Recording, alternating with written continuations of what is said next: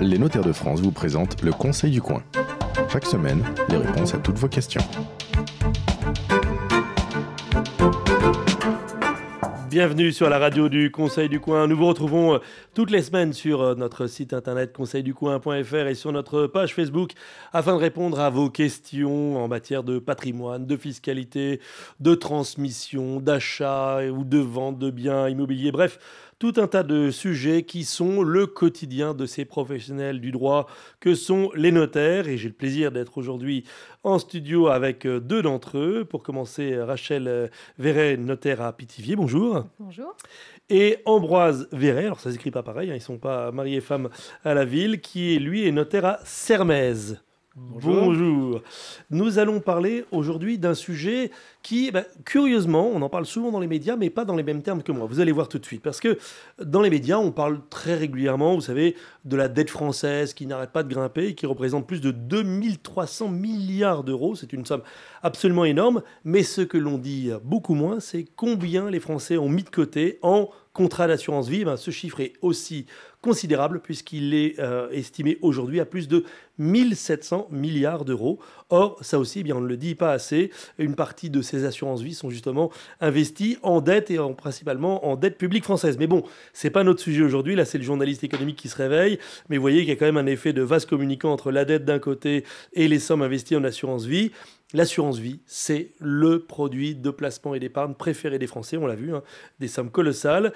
Mais à quoi sert l'assurance vie vraiment? Quel est son rendement? Quel est son fonctionnement? Quels sont eh bien, ses avantages, ses inconvénients? Ça, c'est nettement plus euh, fumeux. Et euh, en plus, l'assurance vie est régulièrement réformée, son fonctionnement est régulièrement réformé, revisité par euh, le gouvernement. Et beaucoup de gens croient beaucoup de choses sur l'assurance vie alors que ça a disparu ou ça a changé. C'est bien ça, hein, le sujet de l'assurance vie, Rachel et Ambroise. On a beaucoup d'idées reçues dessus. Et la première d'entre elles, c'est ça permet de transmettre tout son patrimoine gratuitement sans payer de droits de succession. Ah oui, effectivement, euh, on a affaire à l'assurance vie au quotidien plutôt euh, au niveau de la transmission et quand elle s'arrête. Euh, la succession, vous voulez dire. Voilà, au moment de la succession de celui qui avait souscrit le, contrat, que se passe-t-il? Et effectivement, ça peut être aussi un outil qu'on conseille aux clients mm. pour transmettre leur patrimoine. il y a beaucoup de gens qui pensent encore aujourd'hui, enfin j'ai fait un petit sondage avant de préparer l'émission autour de moi, énormément de gens pensent que l'assurance vie, ah mais c'est super, c'est l'outil génial pour transmettre son, son patrimoine sans aucun droit de succession succession. Or, c'est faux. Mais ça existait. Faut, faut nuancer. Oui. tout, dépend effectivement de la date à laquelle on a souscrit son contrat. Ah, d'accord. Alors dites-moi tout. Donc les contrats anciens qui ont été souscrits avant le 20 novembre 1991, effectivement, euh, au moment du dénouement, l'argent est remis aux bénéficiaires sans euh, perception de droit au profit du Trésor public. 20 novembre 1991, donc, ça commence à dater. Ça commence à dater, oui, ça fait, euh, oui, je suis en train de calculer tête, 18, plus ça fait une, ouais, une, trentaine d'années, une petite trentaine d'années, mais limite, c'est pas impossible aujourd'hui. C'est pas impossible. Indépendamment du moment où la somme, les sommes d'argent qui sont dessus ont été versées. Alors non, ah. première nuance. Ah, bon. Sur un contrat, voilà, sur un contrat ancien, si vous avez versé de l'argent dessus euh, après 1998. Euh, ah, 1998, d'accord. Bon. Les sommes que vous avez versées après 1998 feront l'objet d'un prélèvement de 20% forfaitaire mhm. si elles dépassent 152 000 euros par bénéficiaire. D'accord, 152 000 euros, ça me rappelle, c'est l'ancien seuil d'exonération des droits de succession qui maintenant a été porté à 100 000, hein, c'est ça oh, ça, a dû être un moment. Bon, donc on a oublié de modifier ce seuil, d'accord. Euh, et avant 98, zéro droit de succession. Voilà. Et après 98 euh, Alors, après, on passe sur les contrats qui ont été souscrits à compter du 20 novembre 1991. Mhm. Et là, on va faire une distinction en fonction de l'âge mhm. qu'a le souscripteur au moment où il verse l'argent sur ses contrats. Non, mais déjà, pour rester sur cette euh, fenêtre entre 91 et 98, vous disiez les sommes versées avant 98, c'est 20%. Donc j'imagine que les sommes. À partir de 98. À partir de 98, d'accord. Ah oui, donc le coup près, c'est pas 91, c'est 98. 98. D'accord. Toute somme pour un contrat souscrit avant 91, toute somme versée avant 98, c'est zéro droit de succession. C'est ça. Bon, il y a encore peut-être quelques centaines ou quelques milliers de personnes en France qui sont dans ce cas-là. Et après 98, l'histoire change. Voilà. Et donc là, c'est beaucoup plus. C'est 20% de prélèvement Oui, d'accord. Forfaitaire sur ce qui dépasse 152 500 euros par bénéficiaire. Et il y a encore un après euh, ou il y a rien qui a changé? Non, il n'y a plus, il y a plus euh, d'après. Après. Bon, parce que on est quand même en train de parler de 1700 milliards d'euros à transmettre. Alors évidemment, ils vont pas être transmis euh, du jour au lendemain, mais il y a quand même 1700 milliards d'euros qui attendent de passer dans le patrimoine de tout un tas de, gens qui vont en bénéficier. Et par ailleurs, le fisc attend de pouvoir récupérer les sous dessus. Donc si j'ai bien retenu, c'est 20% au-dessus de 150 000 euros.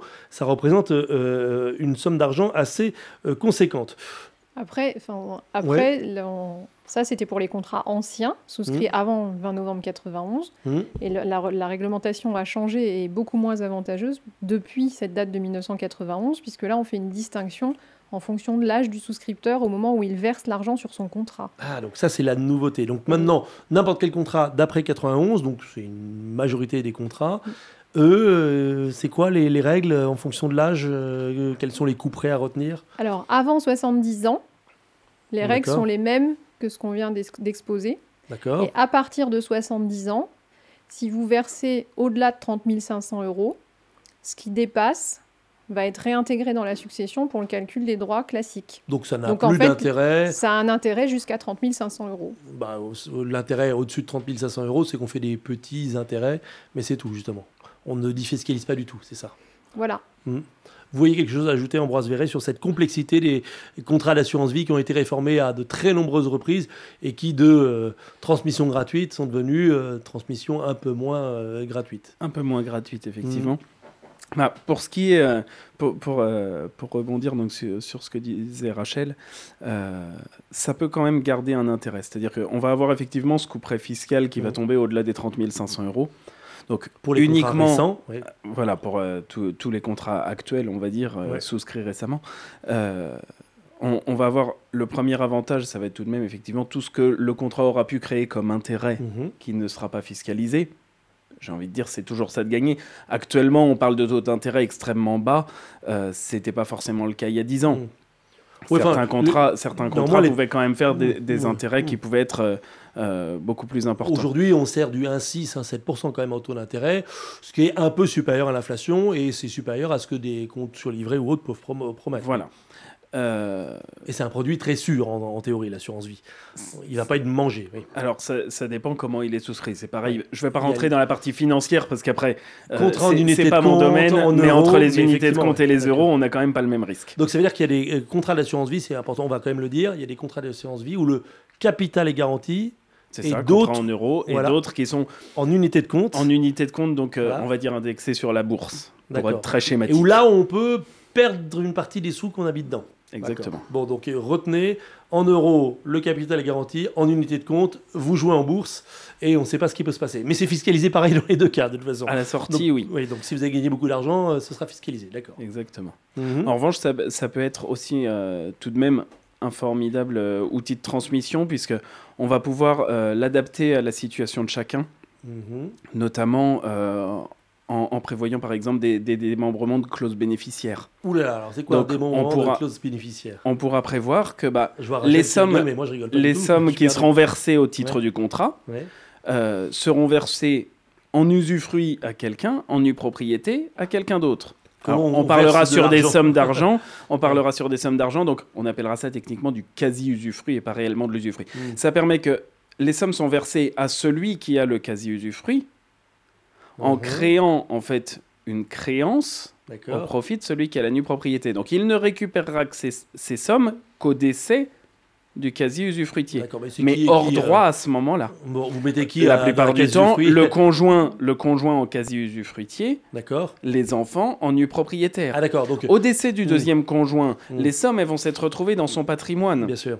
Hmm. Pour pas qu'elles soient euh, refiscalisées justement, en étant son patrimoine, donc mmh. sa succession, elles vont être, euh, on va avoir créé une créance au profit des nus mmh, propriétaires. Bon, J'ai compris l'idée. Euh, on, précise au passage que le contrat d'assurance vie, on désigne qui on veut comme bénéficiaire? On désigne qui on veut comme bénéficiaire. On va avoir. Euh, donc, en théorie, c'est le conjoint, et là, il n'y a plus de problème de mariage, pax, concubin notoire. C'est qui on veut. C'est qui on veut. D'accord. Donc là, ça, peut être un ami, ça peut être une association, mm. ça peut. Mm. Il y a vraiment pas de mm. limite dans la désignation du bénéficiaire. mais on va retomber sur des dans d'autres émissions, notamment qu'on a pu euh, euh, enregistrer ensemble, on rappelait que certains euh, droits ne sont réservés qu'aux seuls conjoints mariés civilement. Là, dans le cas de l'assurance vie, le bénéficiaire de la donation, qui que ce soit, ça ne change rien aussi bien fiscalement que pour le reste? La fiscalité est la même? Alors, la, fiscalité est la même, oui et non. C'est-à-dire que mmh. oui, c'est la même dans le sens où c'est réintégré au-delà du seuil des 30 500 mmh. pour les primes versées après 70 ans, c'est réintégré dans la succession et fiscalisé comme des droits de succession. Mmh. Donc la fiscalité est la même disons pour son attribution. Mais en soi, dans les chiffres, ça ne devient plus la même. Si ce sont les enfants, ils vont être fiscalisés pour le cas le plus classique à 20%. Si c'est le voisin, c'est 60% de droits. D'accord. Mais pour la partie qui dépasse pour la partie qui dépasse. Donc encore une fois, je peux avoir un contrat d'assurance vie puisque je peux avoir plusieurs contrats d'assurance vie et je peux souscrire un contrat d'assurance vie pour, allez, cliché total, mon infirmière. Et si ce contrat d'assurance vie a 30 500 euros dessus, elle touchera 30 500 euros sans droit de succession. Les 30 500 euros sont à comprendre pour l'ensemble des contrats souscrits par la personne. Ah là là là là là, évidemment. Ce n'est pas par contrat. Non mais voilà, d'accord. Donc les 30 500 euros, c'est pas par contrat, sinon c'était trop facile. Exactement. Alors après, si, si vous ne souscrivez que ce contrat au profit de votre infirmière, ça fonctionnera très bien. Mais donc vous êtes en train de dire que si je veux transmettre à quelqu'un qui a été bienveillant, qui est a compté beaucoup dans ma vie, qui m'a apporté euh, beaucoup de choses, un ami ou autre, ou un neveu, une nièce, un filleul, tiens, le clou classique du filleul, je veux transmettre à un filleul, en fait, euh, il va payer les droits de succession à 60% dessus. Pour ce qui dépassera, la part dans, dont, il, a, 30 500 droit dans les 30 500. Donc pour transmettre de l'argent à un filleul, le droit, l'assurance vie n'est pas l'outil pour le défiscaliser. Alors, ça, peut être un outil pour transmettre. De mm. toute façon, vous transmettez de l'argent à un filleul. Euh, dès que vous sortez des sommes, on va dire, de présent d'usage, il y a, déjà eu, des il y a déjà eu des émissions sur le sujet. Mm. Vous lui faites un chèque de 50 euros à Noël, non, vous n'allez pas mm. payer 60% de droits, on est bien d'accord. Euh, en revanche, quand vous rentrez dans des sommes beaucoup plus conséquentes... Euh, Les sommes conséquentes sont évaluées en fonction du patrimoine. Exactement. D'accord, donc j'ai un patrimoine en millions. 1000 euros, c'est pas une somme conséquente. J'ai un patrimoine en dizaines de milliers d'euros. Là, euh, c'est déjà autre chose. C'est sûr que si vous donnez, euh, voilà, pour reprendre votre exemple, 10%, 10 de votre patrimoine à votre filleule, là, on va avoir plus de mal à faire passer ça pour un simple cadeau. Mmh, d'accord. Euh, donc, Rachel revient vers vous.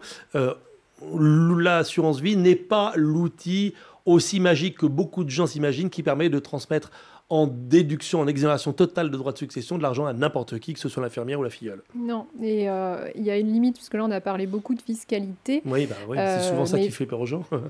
oui, la fiscalité guide souvent les choix, mais il ne faut pas oublier non plus qu'il y a l'aspect privé, c'est-à-dire que vous ne pouvez pas non plus essayer de vous servir de l'assurance vie pour déshériter des héritiers mmh. qu'on appelle héritiers réservataires et qui sont notamment les enfants, parce qu'on n'a pas le droit de déshériter ses enfants mmh. en France. Et vous ne pouvez pas transformer tout votre patrimoine en liquidité et placer toutes les liquidités sur une assurance vie au profit de l'infirmière. Parce que mhm. les enfants, vos enfants, ont euh, la possibilité de demander en justice la réduction des primes qui sont considérées comme manifestement excessives. D'accord. Et donc ça, c'est, j'allais dire, c'est votre quotidien, en tout cas, c'est, vous l'avez vu et ça arrive et, euh, et des gens ont pensé faire des montages en oubliant euh, ces règles qui s'imposent à eux malgré tout. Voilà, mm. donc euh, ça n'est pas un outil de détournement. Euh. Le, cas assez classique dans le domaine étant justement euh, les parents qui se sont brouillés avec un de leurs enfants, qui vendent un bien immobilier et qui placent immédiatement tout le prix du bien immobilier sur une assurance vie au profit des autres. Donc non, ce n'est pas rare, ça arrive. C'est pas rare, ça arrive. Ils pensent que le problème est résolu. en fait, et en fait, l'enfant, l'enfant, on va dire, si s'il s'avère qu'effectivement mm. les, les, sommes euh, bah, en quelque sorte, ont, attaqué euh, sérieusement le patrimoine mm. euh, de des, parents quand ils l'ont placé. Euh, à ce moment-là, l'enfant a effectivement une action pour pouvoir demander euh, la réintégration des fonds de l'assurance vie mm. en tant que somme classique, comme ça redevient un compte bancaire en fait. Mm. Ça Donc, dans la à vous entendre, tout un tas de scénarios de bande dessinée, de séries et de films sont totalement caduques parce que les fameux contrats d'assurance vie qui bénéficient à l'infirmière ou à X, Y ou Z ou même où on a rayé un nom et mis son nom à la place, tout ça c'est pas possible en fait. C'est pas caduque. Ah. Mais il y a des actions contre. Mais certains le font. Certains le font, on l'a vu. Donc vous voulez dire qu'il y a des gens qui jouent avec le feu, qui prennent ce genre de risque et ils se font rattraper par la patrouille. Euh, certains sont mal conseillés, ils ont oublié d'aller chez leur notaire avant. Oui, ça, on, redira à la fin de, l'émission.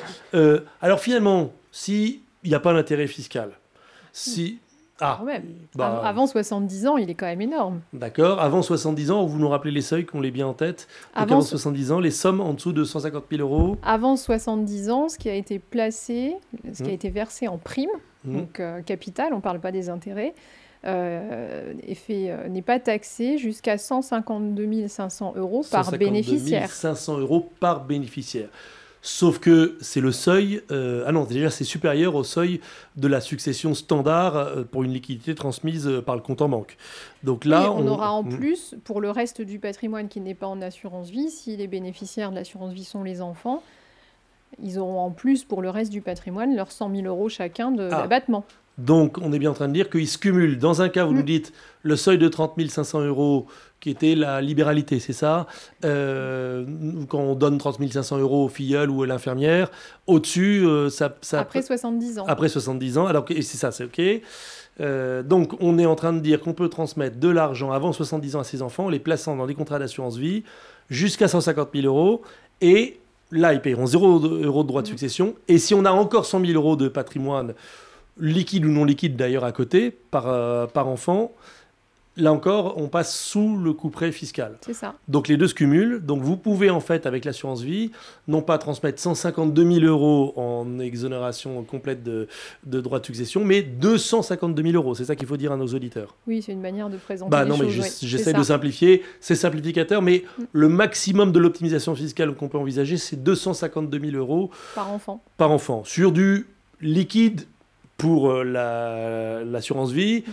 Et les 100 000 euros, c'est ce qu'on veut. Ça peut être du liquide ou non liquide. C'est ça. D'accord. Tout le reste du patrimoine, bien immobilier. Quelqu'un qui a énormément de, liquidités et peu de patrimoine euh, euh, immobilier, par exemple, il a intérêt à aller au maximum de ces, de seuils.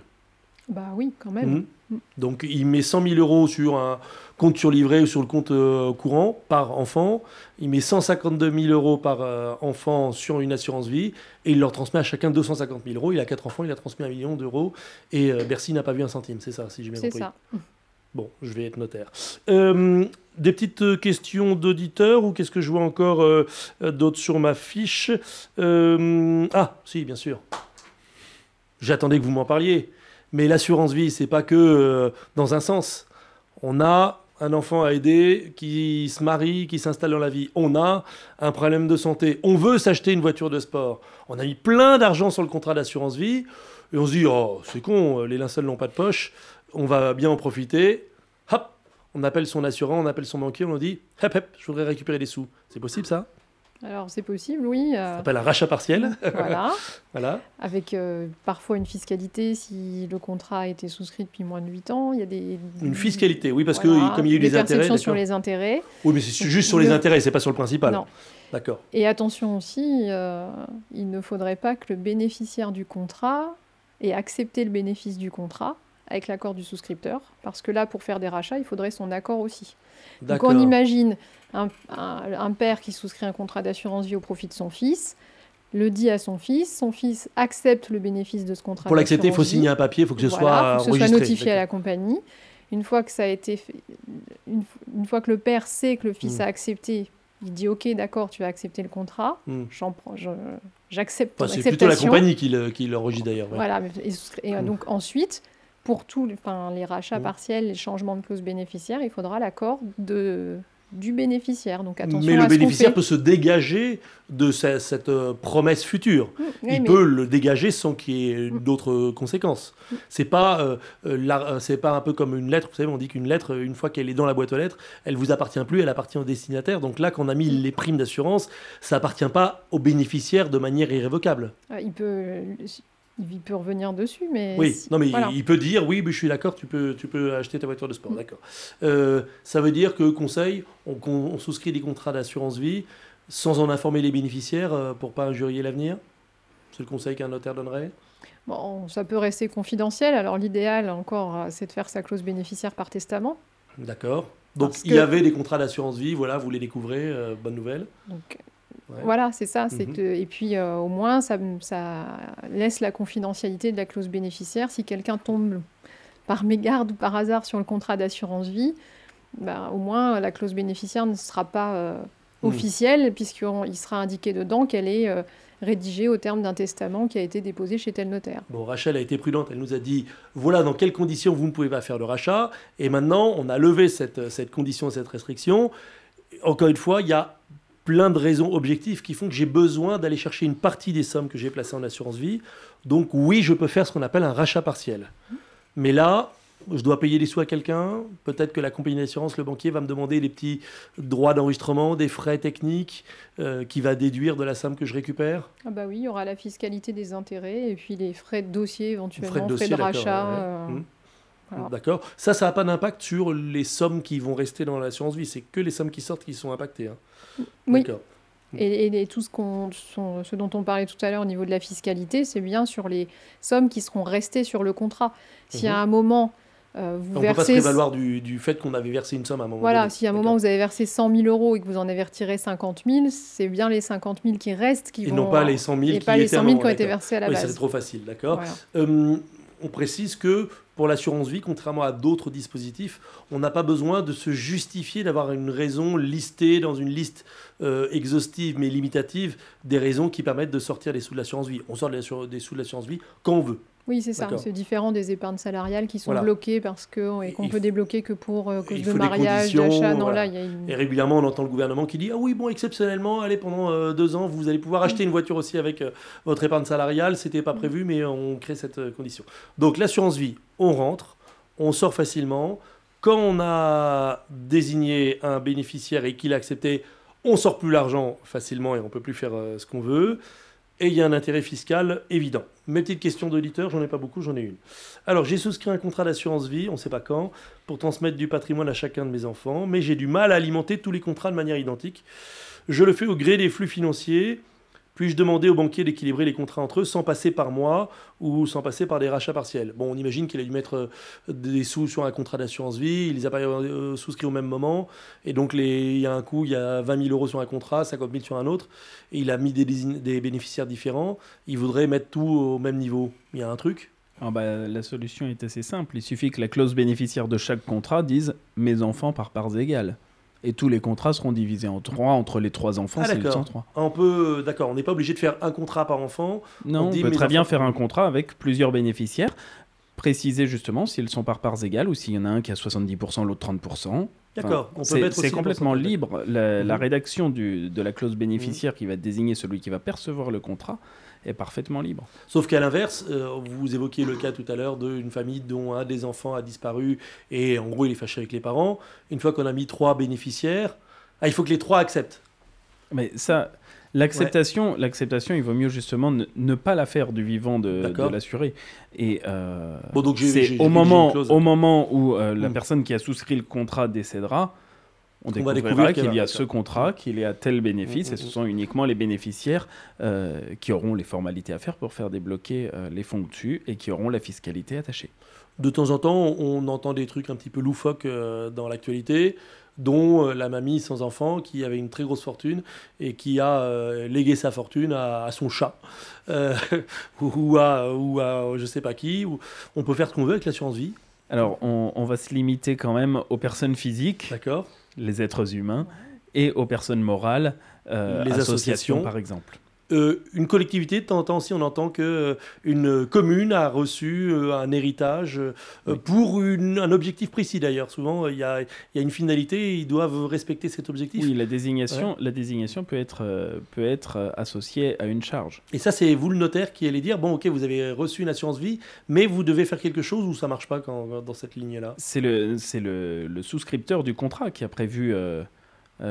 qui a prévu en général dans son testament de dire voilà, je, je, je, laisse telle somme euh, à ma commune, euh, mais elle doit être euh, absolument affectée, à, la construction d'un gymnase ou au clocher de l'église. D'accord.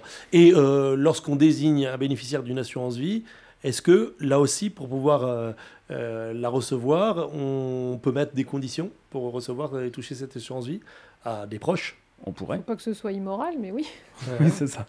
D'accord. Euh, la limite de la moralité, euh, souvent, c'est la clause de mariage dans, dans des séries hautes, c'est la clause de mariage avant telle date, tel, tel événement. Ça, c'est une clause morale ou immorale? Ou l'interdiction de se remarier. Ah, l'interdiction de se marier. Ouais, c'est moral ou immoral l'interdiction de se remarier? Non, c'est pas. C'est pas autorisé, d'accord. Ça, c'est dans les romans de gare. Euh, je pense qu'on a fait le tour de nos questions. Si vous voyez quelque chose à rajouter, euh, Rachel Verret, Ambroise Verret, euh, c'est le moment, ou bien que vous vous taisiez à jamais. Comme on dit. Euh, J'espère encore avoir l'occasion de parler de temps en temps. voilà. Non, mais sur ce sujet, en tout cas. Merci infiniment, euh, Rachel Verret, notaire à Pétivier, Ambroise Verret, notaire à Sermez. Les deux n'ont pas la même orthographe. Ils ne sont pas mariés et femmes ou concubins ou paxés à la vie. Non, ça ne marcherait pas. Il faut forcément être marié pour prendre le nom de l'autre. C'est la fin de ce rendez-vous. Le Conseil du Coin. Envoyez vos questions sur la page Facebook euh, du Conseil du Coin ou, bien sûr, par mail à conseilducoin.notaire.fr. Et puis, il y a un notaire, euh, qui soit paxé, marié, euh, concubin, tout ce que vous voulez, à côté de chez vous, certainement qui va donner un conseil du coin dans un bar, dans un café, dans un restaurant, sur une terrasse, sur une place publique. Et les prochaines dates de ces prochains conseils du coin, vous les retrouverez sur notre page Facebook et sur notre site internet conseilducoin.fr. À la semaine prochaine, c'est le samedi matin, premier samedi du mois. J'ai oublié de le préciser. À la semaine prochaine. C'était le Conseil du coin avec les notaires de France. Pour poser vos questions, rendez-vous sur la page Facebook du Conseil du coin.